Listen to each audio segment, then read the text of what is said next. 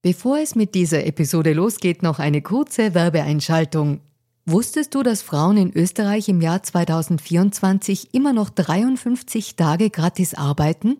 Wie finanziell unabhängig fühlen sich Frauen in Europa? Die Mastercard Finanzstudie 2024 hatte sich zur Aufgabe gemacht, aktuelle Themen wie den Gender Pay Gap und die finanzielle Selbstbestimmung von Frauen näher zu untersuchen. Finanzielle Bildung ist enorm wichtig für Frauen, um ein unabhängiges Leben führen zu können. Die Ergebnisse der Studie zeigen eindeutig, dass es noch viel zu tun gibt, insbesondere wenn es um die Förderung der finanziellen Selbstbestimmung von Frauen und Ungleichheiten im Job geht. Als weltweit führendes Technologieunternehmen im Zahlungsverkehr setzt sich Mastercard für eine inklusive digitale Wirtschaft ein, von der alle Beteiligten weltweit profitieren. Mastercard engagiert sich stark dafür, eine bessere Welt für Frauen in der Arbeit und in der Gesellschaft zu schaffen. Das beginnt bei dem Ende des Gender Pay Gaps im Mastercard-Universum und endet bei aktiven Förderungen für Kleinunternehmerinnen, Startups sowie jungen Mädchen in MINT-Karrieren. Weitere Informationen findet ihr unter www.mastercard.at-de-at. Und jetzt geht's weiter mit Fair and Female.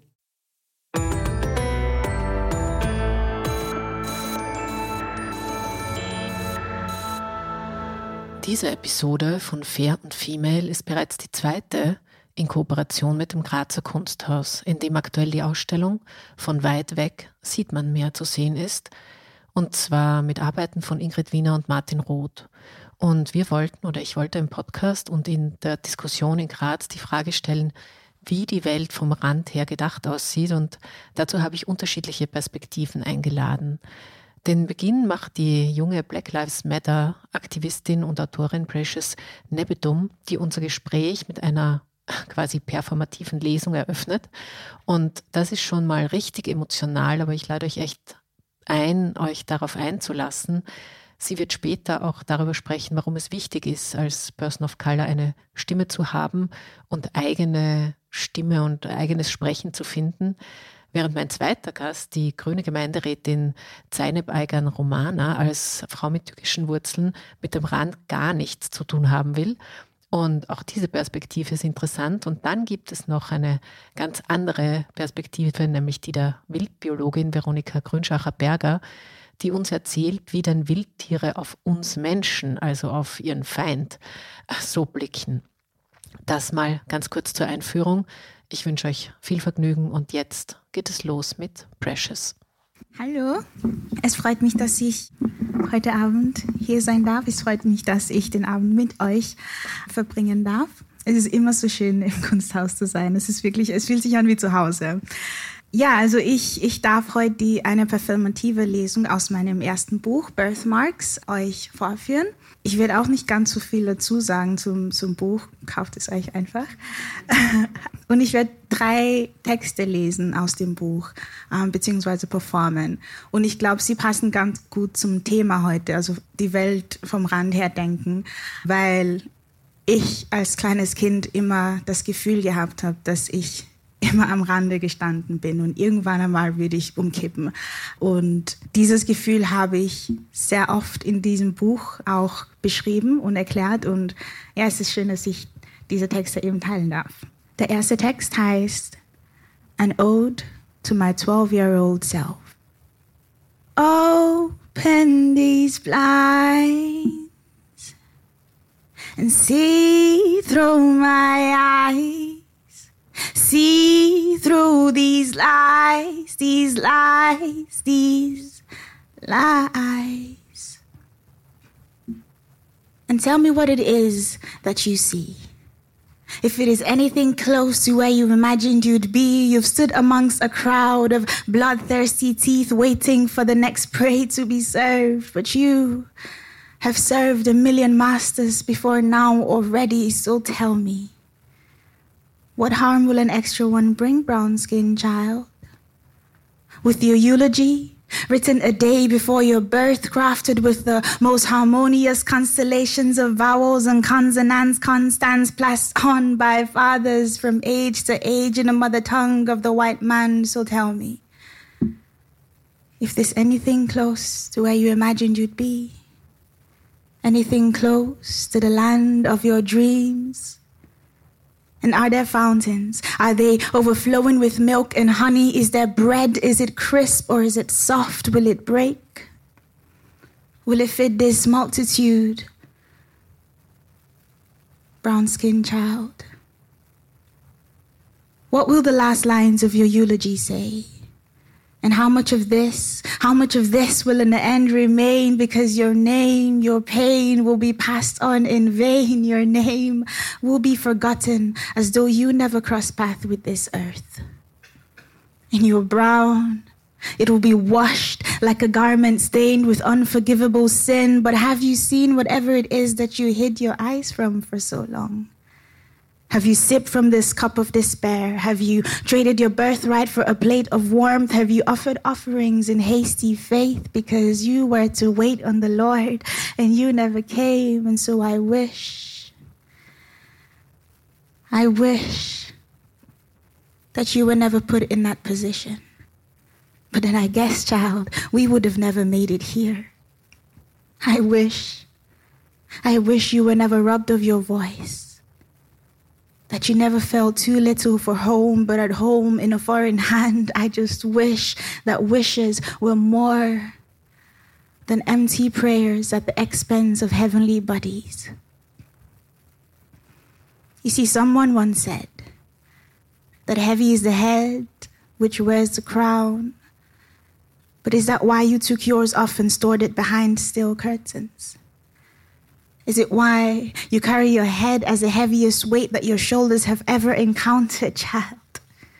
What is it that you look for on the ground with your head bowed down when your kingdom is set high in the clouds, brown skinned child? Well, yes. Heavy is the head that wears this crown, but strong are the hands that hold up the shoulders. You remember that because you are held by an entire village. You remember that because on most days, you were someone's reason to hope, and on every other day, child, you are the answer to your mother's prayers. Dankeschön.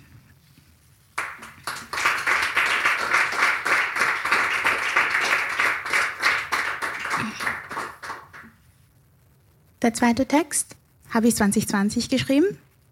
Und zwar für die Black Lives Matter Bewegung damals. Und irgendwie habe ich das Gefühl, dass der Text heute noch so viel Bedeutung trägt, weil es heute noch einfach immer passiert. Der Text heißt I had other plans for 2020. I'm scared of what the next hashtag will be. Of whose name the next hashtag will read. I'm scared of waking up one morning and reading the name on the hashtag. And it is one identical to mine. You say red stains are on the white flag and it's just red wine, but we never chose to sip from this cup of injustice, and so I'm scared that at some point, that last name will be mine.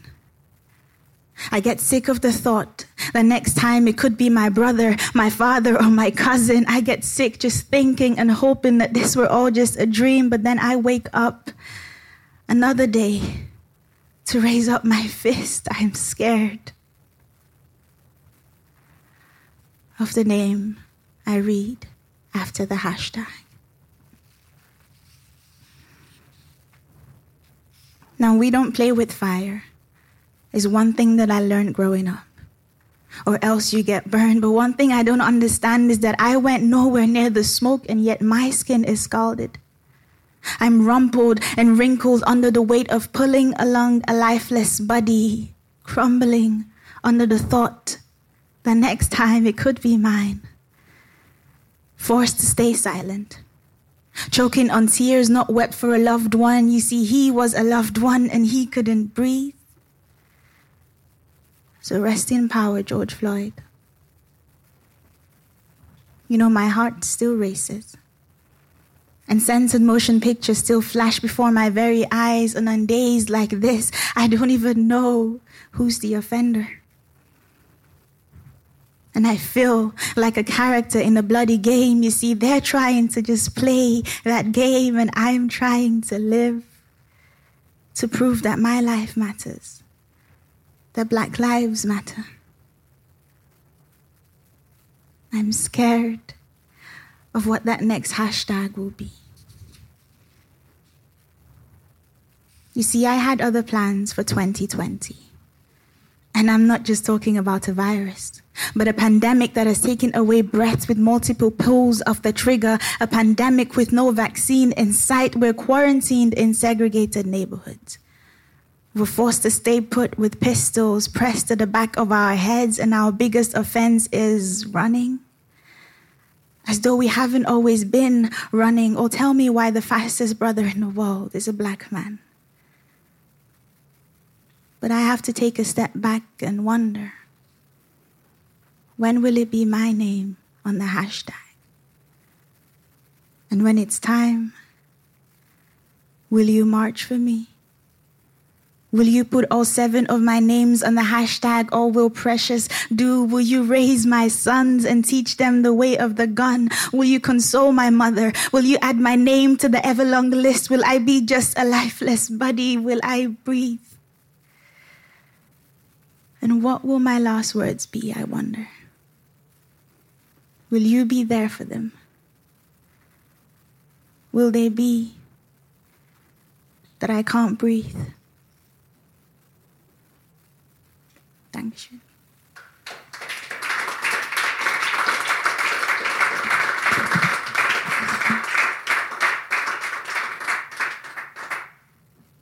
Mein letzter Text des Abends ist auf Deutsch, Englisch. Ich versuche auch die Sprachen zu mischen, die ich alle kann. Ähm, der Text heißt Das und er geht so. This, this is when the heart turns to stone love. This is when your body gives in to gravity. Das ist, wenn dein Herz zu Stein wird. Das ist, wenn dein Körper den Geist aufgibt. Das ist, wenn deine Knochen es verweigern, dich noch weiter zu tragen. Das ist, wenn deine Augen so bang und erwartungslos wie verwischte Ölfarben wirken. Das ist, wenn dein traurig mehr zu Hause ist, dass dein Zuhause zu Hause ist. Und das ist, wenn du beschließt, die Blumen zu gießen. Die roten Rosen, die aus deinen toten Hosen herausragen. Endlichkeit ist alles, was du dir an Tagen wie diesen wünschst. This is when the heart turns to stone love. This is when your skin itches from assault, drowned in your tears. This is when you drown in your tears. This is when you willingly forget to swim. Und das ist, wenn dein Herz zu Stein wird. Das ist, wenn du anfängst zu vergessen. Weil vergessen sicher viel leichter ist als verzeihen. Weil vergessen es seinen Goldfisch gönnt, alle paar Minuten sein Leben neu zu beginnen. Weil vergessen dir vorschlägt, dein Leben in Kreisen zu verbringen. Weil vergessen einfach einfach ist. Und das ist, wenn du vergisst, deine Blumen zu gießen. Aber die Dornen wie gewohnt weiter wachsen. Das ist, wenn du die Dornen entfernst und damit deine eigene Haut abzuziehen versuchst, weil rot wahrscheinlich eine gesellschaftlich weniger inakzeptable Farbe ist als schwarz. Schwarz ist definitiv eine gesellschaftlich weniger akzeptable Farbe als weiß, weil vergessen sicher viel leichter ist als verzeihen. Weil ich lieber diesen Mann vergesse, der es letztens völlig in Ordnung fand, mich zu fragen, wie lange ich unter der Sonne gebacken wurde, dass ich leicht verbrannte Kohle brennt verdammt gut. We're burning in Birmingham, Alabama, and I weep in Selma, weil vergessen, sicher, viel leichter ist als verzeihen. Vergessen, sicher, viel leichter ist als verzeihen. Vergessen, sicher, viel leichter ist als verzeihen. Ich präge mir mein neues Mantra ein und das ist, wenn dein Herz zu Stein wird. Das ist, wenn dein Körper den Geist aufgibt. Das ist, wenn ein traurig mehr zu Hause ist, dass sein Zuhause zu Hause ist. Das ist, wenn das Licht erlischt, weil du die Flamme mit den eigenen Fingern gelöscht hast. Und das ist, wenn du im Dunkeln stehst und dir denkst, dass es sicher viel leichter ist zu vergessen als zu verzeihen. Das ist, wenn du vergisst, wie hell ein Licht eigentlich sein kann. Das ist, wenn du es vermisst, ein Knutschfleck der Sonne zu sein. Und das ist, wenn du endlich aufstehst. Das ist, wenn du endlich rausgehst. Das ist, wenn du endlich rauf siehst, denn von der Sonne geblendet zu werden und einen Moment lang nichts zu sehen, ist eine zuckersüße Art der Blindheit verglichen mit der, die von der Dunkelheit kommt. And this is when your heart turns to stone love.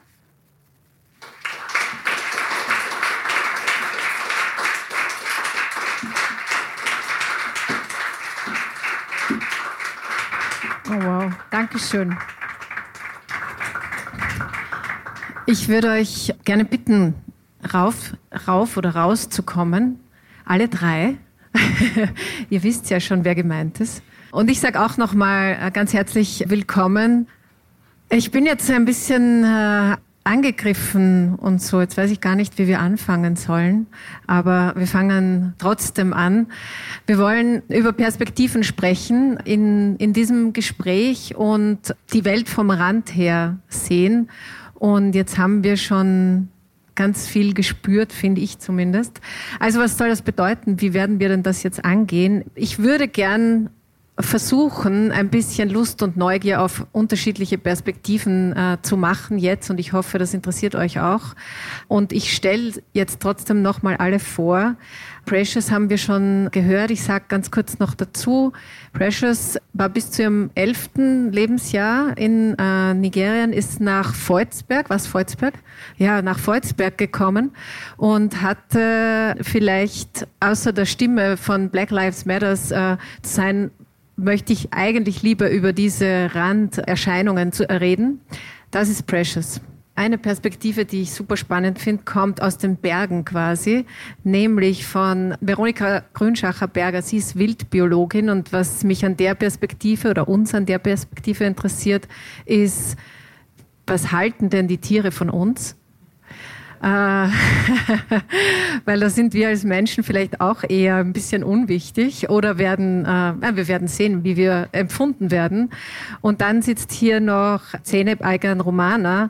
Ähm, sie wurde in der Türkei geboren, aber in Reute, im tirolerischen Reute, sozialisiert und sozusagen, sage ich jetzt nicht das Wort, aber du bist schon seit Jahrzehnten eigentlich in Graz jetzt, kann man so sagen. Sie hat sich vielfach auch für Integration eingesetzt, deswegen werden wir an einem späteren Zeitpunkt über ein türkisches Hammam auch sprechen. Und äh, seit 2021, sage ich auch noch dazu, sitzt sie im Gemeinderat für die Grünen in Graz. Sagt mal alle Hallo noch an der Stelle. Und ich sage auch noch was dazu. Das ist heute ein Gespräch, aber es wird auch als Live-Podcast aufgezeichnet für äh, meinen Gesellschaftspodcast Fern Female, den ich bei der kleinen Zeitung hoste. Also wenn ihr wollt, könnt ihr dann später das noch einmal hören. Precious, ich beginne bei dir. Wir haben jetzt schon recht viel irgendwie mitbekommen von deinem, wie es dir so geht, aber ich würde tatsächlich gerne zu der Precious nochmal zurückgehen, die hierher kam. Und mit elf Jahren hat man schon ein bisschen was erlebt. Man hat auch schon Erinnerungen und äh, meine Kinder sind auch gerade elf. Also da ist schon eine Spanne, wo auch Leben schon passiert ist. Was hast du denn dir gedacht, wer diese Menschen sind, die da jetzt in Volzberg rund um dich plötzlich sind? Das ist eine ganz spannende Frage. Die waren auf jeden Fall nicht Familie und noch keine Freunde. Ich glaube, die ersten Gefühle waren einerseits Freude, weil ich halt endlich zu meinem Vater kan äh, konnte. Andererseits einfach Angst, weil ich das Ganze nicht verstanden habe. Ich habe nicht verstanden, dass wir quasi für immer wegziehen. Ich habe gedacht, wir fliegen in den Urlaub. Und der Urlaub wurde halt immer länger und länger und länger und länger. Und irgendwann habe ich dann verstanden, okay, wir sind, wir sollten hier zu Hause sein, aber es fühlt sich halt nicht so an. Es sieht auch nicht so aus. Ähm, wie soll sich Familie, wie soll sich zu Hause oder Heimat überhaupt anfühlen? Und es war halt einfach nicht das Gefühl. Ich glaube, das dominante Gefühl war einfach Angst am Anfang. Okay, dann bringe ich dich trotzdem auf einen anderen Gedanken, weil ähm, das ist eine Geschichte, die ganz viele Menschen mir zumindest erzählen, die von, von ich sage jetzt mal unter Anführungszeichen, woanders in Österreich oder noch ärger in der Steiermark aufschlagen, dass sie ganz viele Dinge lustig finden, wie Menschen hier so sind oder auch sprechen. Und das würde ich dich äh, gerne noch fragen. Was hat dich denn erheitert? Auf jeden Fall Dialekt von Volzberg ich verstand nicht einmal Standarddeutsch damals und dann noch ein Dialekt obendrauf. Also für mich war alles einfach nur, als würden sie die ganze Zeit nur singen. Aber es waren halt Gespräche und ich war komplett verwirrt und das habe ich bis heute noch, lache ich äh, mit meinen Geschwistern drüber, wie ich dann auch versucht habe, Deutsch zu sprechen. Und natürlich habe ich mir dann quasi einen Dialekt am Anfang angeeignet und es klang einfach super, super komisch. Und alle haben halt mitgelacht. Und ich war so, okay, ich verstehe jetzt nicht, wieso wir alle lachen, aber ich lache halt mit. Und bis heute noch finde ich es trotzdem einfach witzig. Ähm, der Dialekt einfach, das, das hat mich die ganze Zeit aufgeheitert. Das ist schön. Da kannst du dann später vielleicht auch noch was sagen. Veronika, ich möchte zu dir kommen. Du hast einen sehr coolen Job. Du hängst nämlich mit Wildtieren ab. Vorzugsweise im, also gestern, wie wir telefoniert haben, noch warst du gerade im Einstal in, in, in, in meiner Heimat sozusagen, aber im Sölktal. Und äh, was machst du mit diesen Wildtieren? Das ist sozusagen die eine Frage. Aber die andere, die mich jetzt da gleich interessiert, ist, die Perspektive, die du auf Wildtiere hast, ist ja eben die von einem Menschen, der sich äh, Kraft seines Jobs dafür interessiert. Aber wie schauen denn Wildtiere auf uns? Auf uns, das klingt so von oben herab. Das ist es oder sicher wie, nicht. Oder wie nehmen Sie uns wahr, sagen wir so. Wir, wir haben jetzt da die, die domestizierten Tiere gesehen, aber grundsätzlich als Wildtier ist der Mensch ein Feind. Es ist einfach angeboren als Feind. In einer bestimmten, je nachdem, was für eine Art ist, gibt es unterschiedliche enge Feindbilder oder weitere Feindbilder. Mensch ist meistens irgendeiner, der wahrscheinlich irgendein Tier fressen kann und damit ist er gefährlich und man muss eigentlich den irgendwie vermeiden. Man muss irgendwie davonrennen, davonfliegen, sich fürchten, in Deckung gehen, irgendwie sich tarnen. Also gibt es viele verschiedene Möglichkeiten warum manche dann so nett sind und dass sie dann am Lenkrad fahren, das hat einfach damit zu tun, dass manches gelernt werden kann als nicht feindlich. Man muss sich das irgendwie vorstellen, grundsätzlich muss ich davonrennen, weil der ist gefährlich. Ich muss Fluchtbereitschaft oder sonst irgendwas immer haben. Und wenn ich eine Situation als ungefährlich lerne, dann kann ich sozusagen mit Gewöhnung vielleicht einfach sitzen bleiben. Das wäre dann das Paradies. Mensch und Tier nebeneinander. Mensch sitzt neben Tier. Tier fürchtet sich nicht mehr vom Menschen. Das gibt es aber nur ganz, ganz begrenzt. Wenn ich das zu weit ausweite, bin ich tot, wenn ich zu viel Vertrauen habe. Also ich muss das ganz vorsichtig lernen und ganz vorsichtig angehen. Dann gibt es solche Sachen eben wie domestizierte Tiere. Manche tun sich da leichter und manche tun sich schwerer und manche können es gar nicht. Aber jetzt ist es ja so, dass wir Menschen ähm, ganz schön viel wegnehmen von diesem Raum, der eigentlich für Wildtiere reserviert ist. Also jetzt gerade, weiß ich nicht, kann man noch Skifahren, keine Ahnung.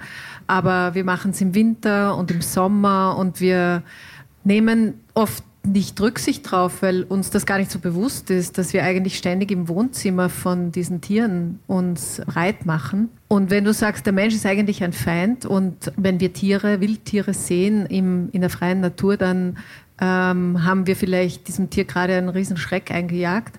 Aber gibt es auch was anderes? Also gibt es auch sozusagen, du hast gesagt, man kann, Tiere können es lernen, dass sie uns okay finden, wenn wir sie nicht schießen.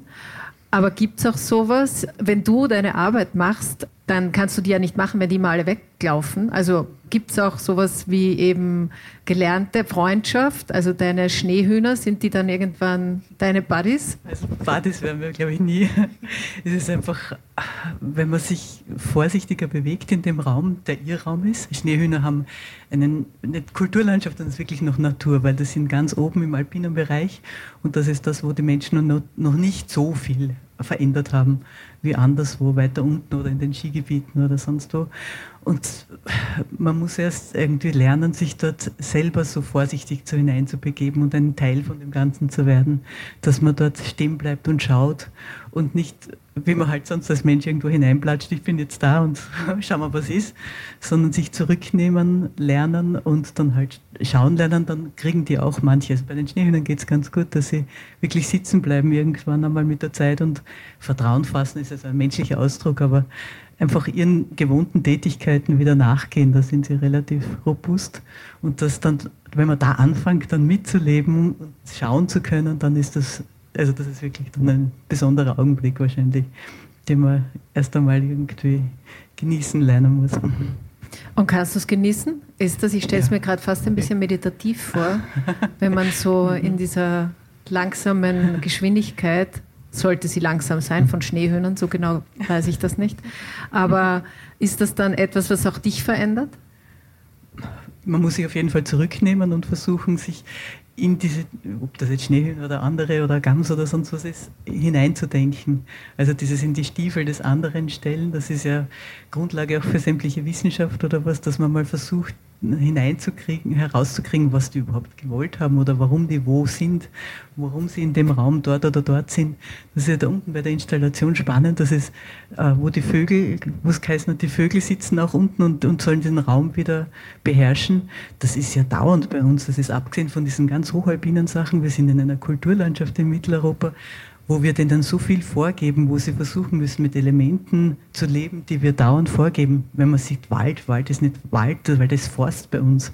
Oder Piste, Skipiste oder eine Alm ist was von den Menschen geschaffenes, wo die erst anfangen müssen, wieder mit, dem, mit den Elementen, die da drinnen vorkommen, zu leben und die herauszunehmen, die ihnen gut sind. Also das ist, sie haben viel mehr Aufgaben, sich in unserem Leben zurechtzufinden als das Stück, was wir ihnen übergelassen haben, als wirkliche Naturlandschaft.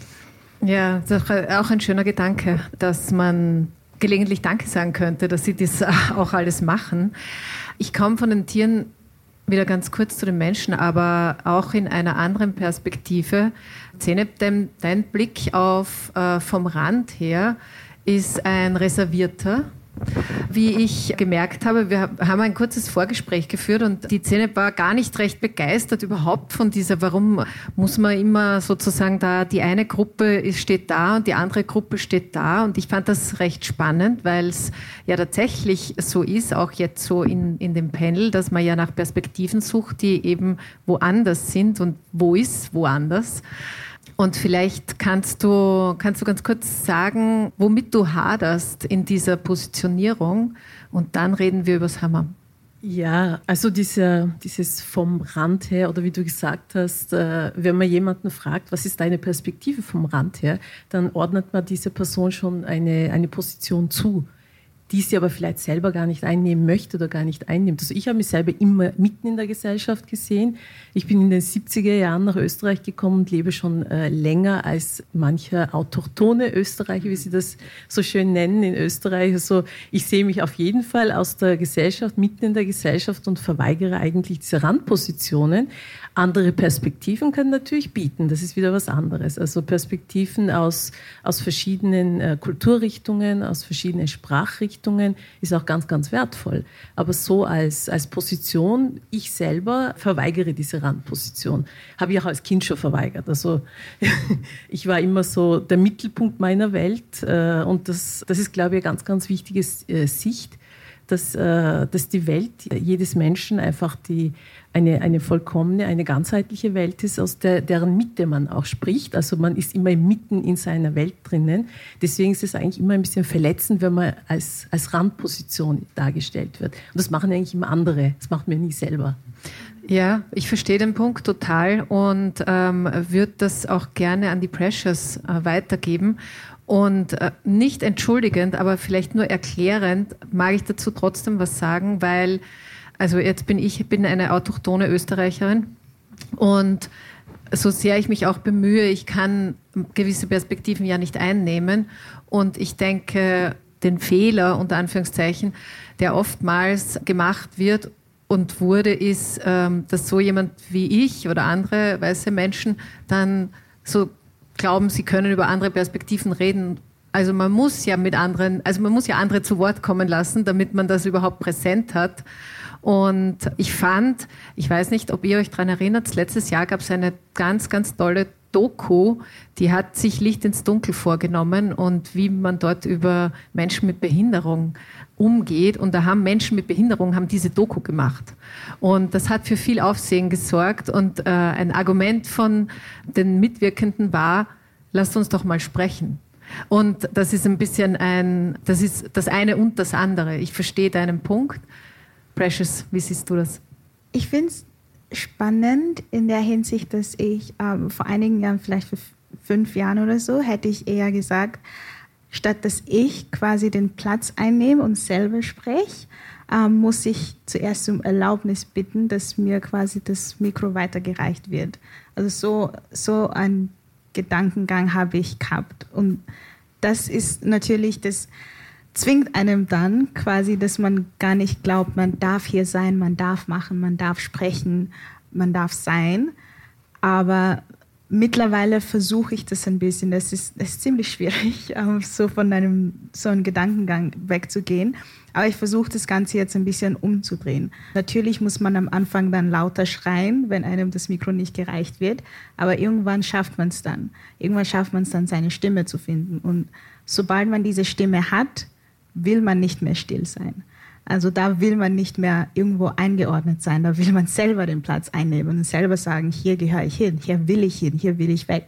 Also so sehe ich das eigentlich ähnlich, so wie du, aber für mich war es halt ein Kampf im Kopf, so dass ich selber quasi diese Position selber einnehmen kann und darf und sagen kann, ich will jetzt sprechen, ich will jetzt selber sagen, aber ich will oder ich will jetzt gar nichts dazu sagen. Ich will auch ein bisschen im Hintergrund sein und einfach selber die Wahl zu haben quasi. Ja, du hast ja, ich vergesse das Hammam nicht übrigens, aber du hast ja gerade, was die Sprache betrifft, dir ja tatsächlich eigene Räume geschaffen. Also wer das nicht äh, weiß, aber Precious ist auch äh, sehr, sehr erfolgreiche Poetry Slammerin. Und wie wir vorhin schon gehört haben, also Englisch, ja, aber auch Denglisch, aber auch Deutsch. Und das sind ja ähm, sind eben eigene Sprachräume, die du da für dich abgesteckt hast. Und das finde ich mehrfach interessant, aber eben auch, weil das Thema Sprache immer so als Top-Integrationstool äh, gesehen wird.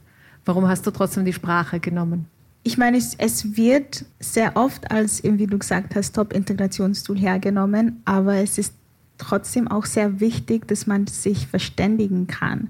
Also ich habe ziemlich früh gelernt, dass ich die Sprache sprechen muss, damit ich zu Wort kommen kann, damit ich auch Sachen ausdrücken kann, wie ich es sagen will und nicht durch eine dritte Person das erklären lassen will. Und das kommt dann nie wirklich so an, wie ich sagen will. Ähm, also für mich war die Sprache immer sehr präsent. Also Englisch ist auch nicht meine Muttersprache, sondern Ibo. Und Englisch war auch eine gelernte Sprache, also in meiner Kindheit. Und ich habe einfach sehr früh gelernt, mich zuerst anzupassen und dann kann ich zu Wort kommen, sodass mir niemand sagen kann, ey, du verstehst die Sprache gar nicht einmal. So kann ich dann aufstehen und sagen, doch, ich verstehe dich. Es sieht zwar nicht so aus, aber ich verstehe die Sprache und ich kann selber für mich sprechen. Ich kann selber meine Argumente bringen und muss eben nicht durch eine dritte Person oder durch andere Wege mich verständigen. Deswegen war die Sprache eben einfach sehr, sehr wichtig für mich, weil ich auch sehr lange, zu lange still war. So, das Hammam.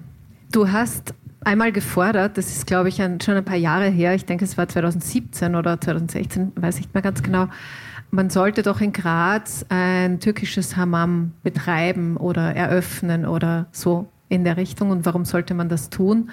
Um äh, Menschen mit Migrationshintergrund, also türkischen äh, Menschen, da ein Kompetenzzentrum an die Hand zu geben, wo sie mal anderen erklären, was wie geht. War das deine Intention oder habe ich das jetzt ganz Man, verkürzt? Das ist sogar, sogar noch länger her, das war 2014 und da muss ich vielleicht noch ein bisschen weiter ausholen, nämlich ich war in Berlin 2005, das ist noch länger her und dort gibt es die sogenannte Schokoladenfabrik. Das ist so ein Frauenzentrum, wo sie im, im Keller ein Hammam betreiben. Aber so die oberen Stockwerke sind äh, lauter Beratungsbereiche beziehungsweise Workshops werden da abgehalten, Vorträge etc. Es geht immer um, um Frauen, um die Arbeit mit Frauen, ganz egal, äh, ob mit Migrationshintergrund oder nicht. Ist ein Frauenzentrum. Das hat mich so unglaublich beeindruckt, dass man eben so diese verschiedenen Funktionen in einem Gebäude einfach kombinieren kann. Und das ist ja eigentlich so die ursprünglich so auch die Thermen, die Hammams in, in, im alten Istanbul oder im alten Osmanischen Reich waren ja auch so gedacht als Zentren der Kultur, des, äh, des städtischen Lebens und eigentlich auch als Austauschbörse, kann man sagen, so Gerüchtebörse, äh, Treffpunkt, Klatsch etc., aber auch sehr viel Soziales äh, miteinander. Also so die bestimmten Treffpunkte der Frauen, die an einem bestimmten Tag äh, ins Hammam gegangen sind, auch natürlich auch Ausdruck der, der Einschränkungen, das muss man auch sagen, das spielt ja auch mit. Und warum ich das für Graz gefordert habe, beziehungsweise angedacht habe, warum das gut wäre, wenn einfach Menschen aus ihrem gelernten Kulturkreis äh, die Expertinnen sind und aus dem einmal erklären können. Und ich habe viel als Dolmetscherin auch gearbeitet. Äh, also neben Architektur habe ich auch äh, Dolmetschen, also Translationswissenschaften und Französisch und so weiter sehr viel studiert. Also nicht fertig gemacht, aber studiert und da auch viel Dolmetschen gegangen und immer wieder gesehen, dass wenn Menschen, vor allem Frauen aus, aus Migrantinnen-Communities, wenn sie ihre eigenen Themen auf einmal darstellen können und erklären können, dann werden sie größer. Dann werden sie einfach kompetenter und da sieht man einfach, dass da, wenn man ihnen diese Kompetenz, diese, dieses Empowerment in die Hand gibt, dann passiert was. Dann passiert da Teilhabe. Und das ist ja etwas, also das, das beschäftigt mich eigentlich schon mein Leben lang. Wie, wie kann man teilnehmen? In erster Linie, wie kann ich teilnehmen, war die, äh, der, die Fragestellung, weil es nämlich Integration es ist ein Wort, äh, das ist so ein abgelutschtes Wort, ich hasse dieses Wort inzwischen, Integration. Ich würde das viel lieber als, als Teilhabe, Partizipation in der Gesellschaft äh, bezeichnen. Und die Teilhabe muss zweiseitig passieren, muss beidseitig passieren. Also ich möchte teilnehmen, muss aber auch die Chance kriegen, teilzunehmen. Und das war eigentlich die Intention, was ich da mit dieser Idee des, des Hammams beziehungsweise eines Zentrums, das als Hammam fungieren kann, verfolgt habe und immer noch verfolge übrigens. Also auch in meiner Tätigkeit als Gemeinderätin. Mir geht es immer um Teilhabe, um, um Partizipation, um Holen von Positionen, die auch von Menschen, die nicht für sich selber reden können. Also das ist schon, das, das ist, äh, sagen wir mal, mein Antrieb in, in, meinem Leben, für mich und auch für andere. Ja, fragt man sich, warum das Hammam noch immer nicht äh, da ist weil ich mich nicht dahinter geklemmt habe vielleicht. Also nur Ideen liefern reicht nicht, das muss man auch umsetzen. Veronika, Wildtiere brauchen kein Hammam. Aber vielleicht wird es Ihnen auch gefallen. Aber jetzt haben wir schon einiges gehört über dort ist man stark, wo man auch sicher ist. Und ich behaupte jetzt mal, das ist bei Tieren auch so. Aber ganz so romantisch wie in Disney-Produktionen ist es nicht. Die sind sich alle, also jedes Tier hat auch sozusagen einen Feind und ist nur so stark, wie es eben das äh, sozusagen von der Biologie vorgegeben ist. Aber ich möchte noch mal ganz kurz zurückkommen auf diesen Eingriff, auf das Stören dieser ganzen Gleichgewichte. Und was mir dazu irgendwie einfällt, ist der Wolf, weil der Wolf ganz unterschiedlich betrachtet wird, je nachdem, wo man gerade zu Hause ist. Also ich lebe die meiste Zeit in Wien. Dort finden ganz viele den Wolf super. Und meine Familie kommt aus dem Enstal und ich habe Freunde in, in Tirol, die finden den Wolf schrecklich, weil er andere Tiere frisst. Und mich würde interessieren, was du zum Regeln also wo, wo ist Perspektive nicht mehr Perspektive, sondern wo muss man was machen? Oder sollten wir uns einfach darauf einstellen, dass sich halt Kulturlandschaft auch immer wieder verändert, so wie sich ähm, auch Gesellschaft immer wieder verändert und dass es halt Anpassungsschmerzen gibt, aber dass das schon sein darf? Das ist sicher leicht zu beantworten, oder? Ja, ja, ganz. Wolf, das heiße Thema. Das im Moment Wolf ist eine spannende Frage, weil du hast einfach so viele Perspektiven und du musst von deiner Perspektive aus das Ganze versuchen irgendwie zu erfassen. Grundsätzlich Wildbiologie, Wolf an der Nahrungskette ganz oben, sicher ein spannendes Tier, ist ein traumhafter, schönes Viech. Aber wir haben eine Kulturlandschaft. Kulturlandschaft heißt, Kulturlandschaft ist was, was man arbeiten muss die ganze Zeit, um es zu erhalten in der Art und Weise, wie es besteht. Also unsere ganzen Almen, ja seit Jahrhunderten erhalten genau in die Arbeit und wenn du es aufhörst zu bearbeiten, ist es weg. Und äh, genauso ja, mit, auch mit Tieren, welche, welche ich jetzt versuche zu erhalten drinnen oder Nutztiere oder Nicht-Nutztiere, was ich zu erhalten habe. Übrigens, Wolf, nur weil er frisst, ist es nicht so schlimm, weil fressen tun sehr viele Viecher, andere Tiere. Auch eine kleine Kohlmeise frisst ein paar Insekten und ist eigentlich damit ein Insektenmörder. Und die wird, der wird es verziehen, beim Wolf wird es halt irgendwie schwieriger. Beim Wolf ist es eben das eine, dass er halt sozusagen wildökologisch ganz ein tolles Viech ist. Dann gibt es halt diesen noch einen jagdlichen Aspekt, dass es schwieriger ist zu jagen, wenn auch ein Wolf daneben als Konkurrent zu, Jagern, zu anderen Jägern ist. Und dann ist halt der, der, Aspekt der Landwirtschaft, die da irgendwie ihre Tiere eben in dieser Kulturlandschaft hat. Kulturlandschaft ist ja eigentlich was, wo man nicht jetzt sagt, das ist jetzt nur ein eingezäunter Bereich und da ist nur jetzt mein Schaf oder mein Rindviech dort, sondern das ist eine Verzahnung von Natur und Kultur, wo Wildtiere im Austausch mit, äh, mit dieser geschaffenen Landschaft, mit einer Alm oder sonst was genauso stehen. Und diese Idee gibt es jetzt viele, dass man ja das Herdenmonitoring nicht nur das macht, sondern dass man auch auszäunt und dann nur noch die Schafe oben hat und die sind in Sicherheit wenn ich die halbe Landschaft oder die, halbe, die Wildtiere auszäune, weil ich den Wolf da ja auszäunen muss und einen speziellen Zaun oder sonst irgendwas verwickeln muss, dann habe ich, also es ist keine Kulturlandschaft mehr wie vorher. Ich will dich da jetzt nicht in die Ecke drängen, aber ich möchte nur da noch mal ganz kurz nachspüren, weil ähm, ich äh, schon Parallelen sehe, äh, wie wir sei es jetzt Kulturlandschaft oder sei es Gesellschaft, wie wir denken, dass es richtig ist. Und, und das sozusagen, also oder im Feminismus ist es auch so. Ja, wenn, wenn man möchte, dass, äh, dass mehr Frauen irgendwelche Positionen haben, müssen andere Männer weg gehen und die nicht mehr haben. Also das, und das gibt ja auch niemand gern auf. Und äh, vielleicht ist es bei sozusagen Integration, ich weiß, niemand mag diesen Begriff, aber ich verwende ihn trotzdem, weil er so gut gelernt ist, ist es ja vielleicht auch so, dass es halt immer ein Aufgeben von, von guten Positionen ist, um andere, eine andere Mischung zu erlauben. Vielleicht ist das aber voll naiv und der Wolf ist einfach zu böse. Ich glaube, das, was bei uns immer das, das, die Grundlage ist, wir haben einen beschränkten Lebensraum. Ob das jetzt Kulturlandschaft ist, Naturlandschaft, in dem Lebensraum versuchen wir jetzt schon seit Jahrhunderten schippelweise verschiedene Interessen hineinzustapeln und möglichst viel, ob das jetzt Nutztiere sind oder was anderes ist und ich muss Forstwirtschaft und ich muss Wildtiere und sonst was da alles hineinbringen. Und der Lebensraum ist begrenzt. Du kannst nicht alle auf einmal hineinstapeln und sagen, es, es passt alles ich habe irgendwo mal eine Grenze und es geht nicht alles miteinander. Und da muss ich bewerten, was ist mir wichtiger, was habe ich in diesem begrenzten Lebensraum jetzt an vordringlichen Interessen? Sind das die vielleicht von Landwirtschaft, dass man das dann noch erhalt, Albernerhaltung ist was ganz Wichtiges, nicht nur vielleicht für einen Landwirt, der oben seine Tiere hat, die meistens im Moment jetzt eigentlich eh schon mehr aus äh, persönlichem Engagement da oben stehen, nicht weil wir es brauchen. Wir haben genug fette Wiesen und genug sonstige alternative Futtermittel, dass wir das jetzt nicht mehr so wie früher betreiben, dass man die Tiere im Sommer hinaufsteht und sozusagen da oben noch stehen lässt, sondern wir haben genug zum Fressen herunten. Das ist jetzt nicht mehr. Es ist eher Engagement, dass die Leute das gerne oben noch stehen haben, in den alten traditionellen Art und Weise. Aber damit ist Tourismus das Extreme. Wenn ich das jetzt alles zuwachsen lasse, dann werden die Touristiker auch ein bisschen nicht sehr erfreut sein.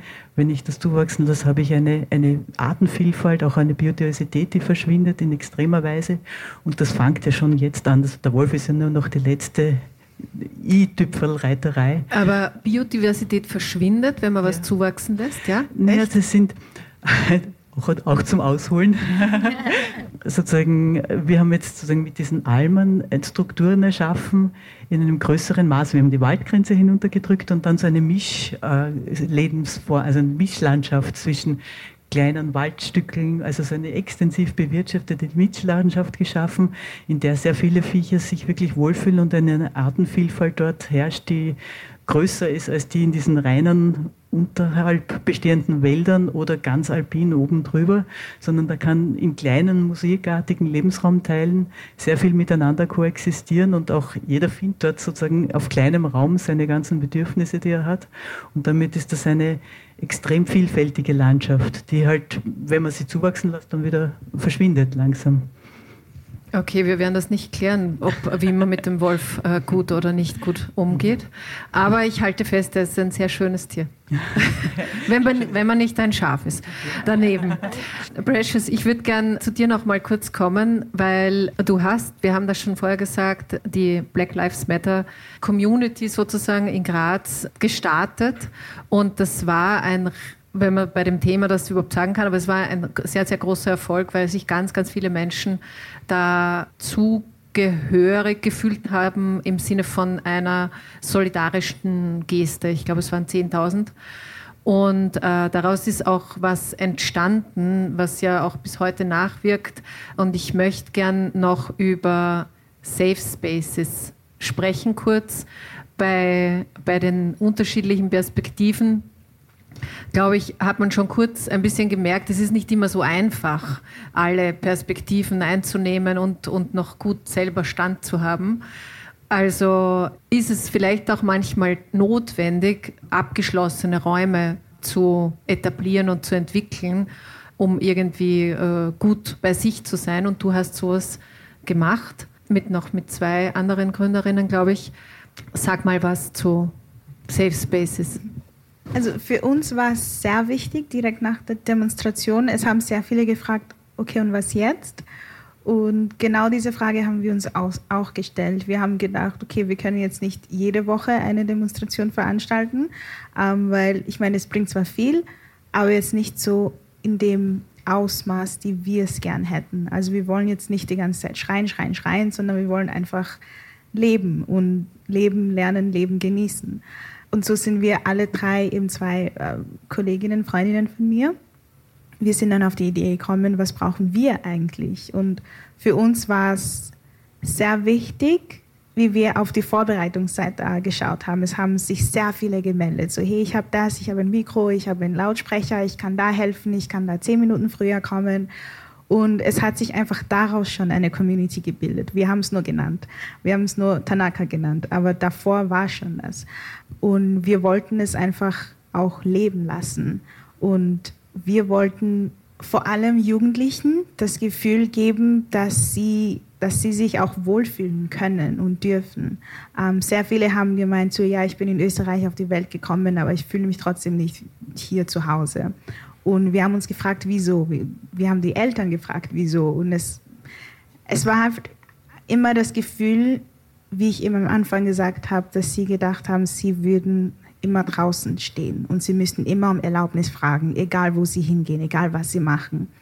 Ähm, und so haben wir uns gedacht, okay, dann schaffen wir halt einen Space, wo sie nicht mehr um Erlaubnis fragen müssen, wo wir selber nicht mehr um Erlaubnis fragen müssen. Und wir haben uns gefragt, was wollen wir?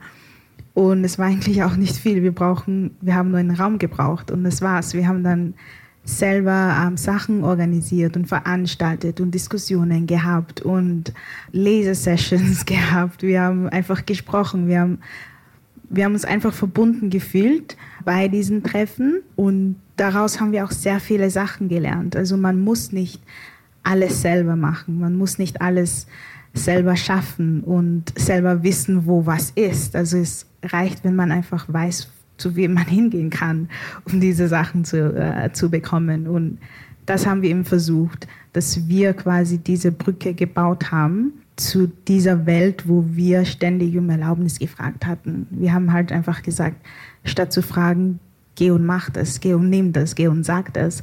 Wir haben wirklich nicht viel gemacht, außer diesen Mut ein bisschen zu entfachen. Also zu sagen, was, was soll da Schlimmeres passieren? Genau, und das hat ein bisschen gedauert bei uns allen, aber sobald es gestartet hat, ist es dann wirklich sehr, sehr schön gegangen. Also es ist sehr gut gegangen. Es sind ziemlich viele Jugendlichen dazugekommen und gemeint haben, hey, das, das haben wir alle gebraucht, aber wir wussten gar nicht, was es war, was uns gefehlt hat.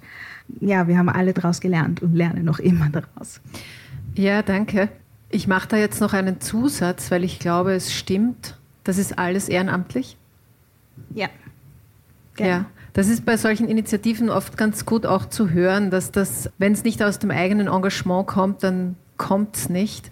Und da frage ich jetzt die Politikerin.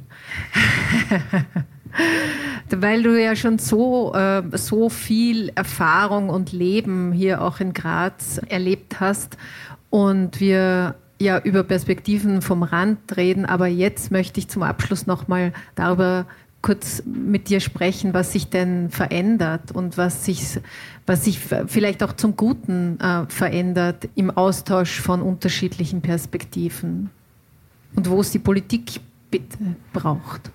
Also das ist jetzt nicht nur eine Errungenschaft von jetzt, also Austausch von Perspektiven ist immer schon sehr, sehr wichtig gewesen. Also da kann man zurückgehen, ich weiß nicht wie viele Jahrtausende, also um, um das sogenannte Fremde einfach als Teil der Gesellschaft einfach anzusehen, muss man die Perspektive dieses Fremden einfach kennen. Und da fällt mir immer, also das war jetzt ganz spontan eine, eine Assoziation, wir haben in der Schule Philosophie gehabt und da war dann für mich ganz, ganz stark, als es dann geheißen hat, was ist denn die Perspektive von einem Stein? Die Perspektive von einem Stein kannst du nur dann haben, wenn du selber der Stein bist und der Stein kann nicht reden. Und wir haben als Menschen schon die Eigenschaft, dass wir selber reden können. Und da ist dann natürlich die Sprache ganz, ganz wichtig. Also die, die, die Sprache schon als Motor des Verständnisses und die Perspektive über darzustellen und natürlich nicht zuletzt auch die Kunst. Also da, das ist eine, eine universelle Sprache, die, die außerhalb von Deutsch oder Englisch oder, oder Türkisch oder Französisch auch funktioniert.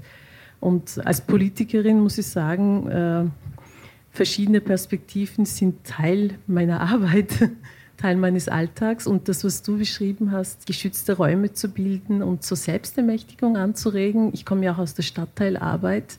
Da ist es natürlich ganz, ganz, ganz wichtig, dass man einfach Hilfestellung bietet, aber wie du sagst, nicht alles selber macht.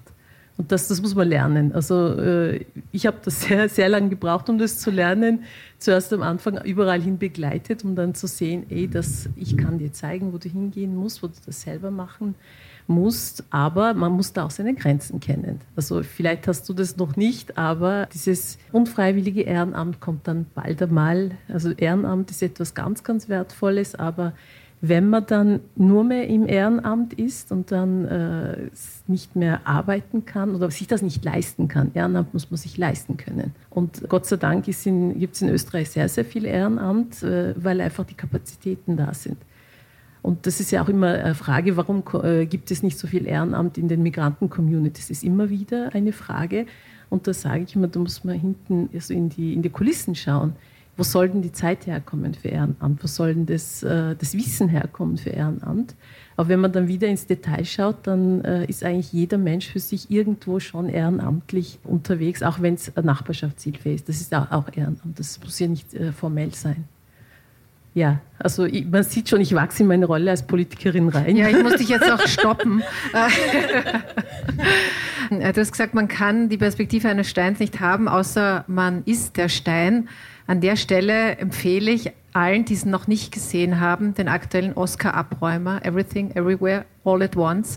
Da kommen Steine als, ja, haben Steine eine Perspektive und sind Teil des, des Films. Veronika, abschließend, wir haben über Kommunikation jetzt noch gesprochen. Du kannst mit den Tieren nicht kommunizieren oder kannst du? Ja, schon ein bisschen. ein bisschen geht das schon, weil, man lernt das ein bisschen schon. Aber das ist ja auch nicht der Sinn der Sache, dass man mit ihnen kommuniziert, sondern vielleicht eher mal zuschaut und eben Perspektive wechseln lernt. Und ja, ich kann nicht, ich kann nicht das Händel sein, aber ich würde ich auch gar nicht.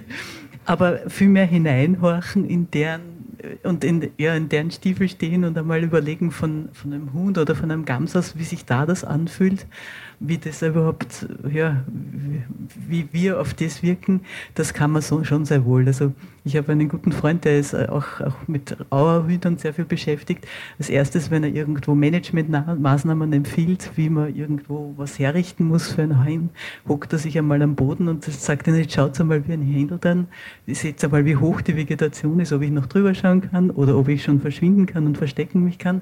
Also dieses in diese Perspektiven des anderen hineinnehmen, das ist jetzt, ja, mit, leicht mit so irgendeinem kleinen Händel.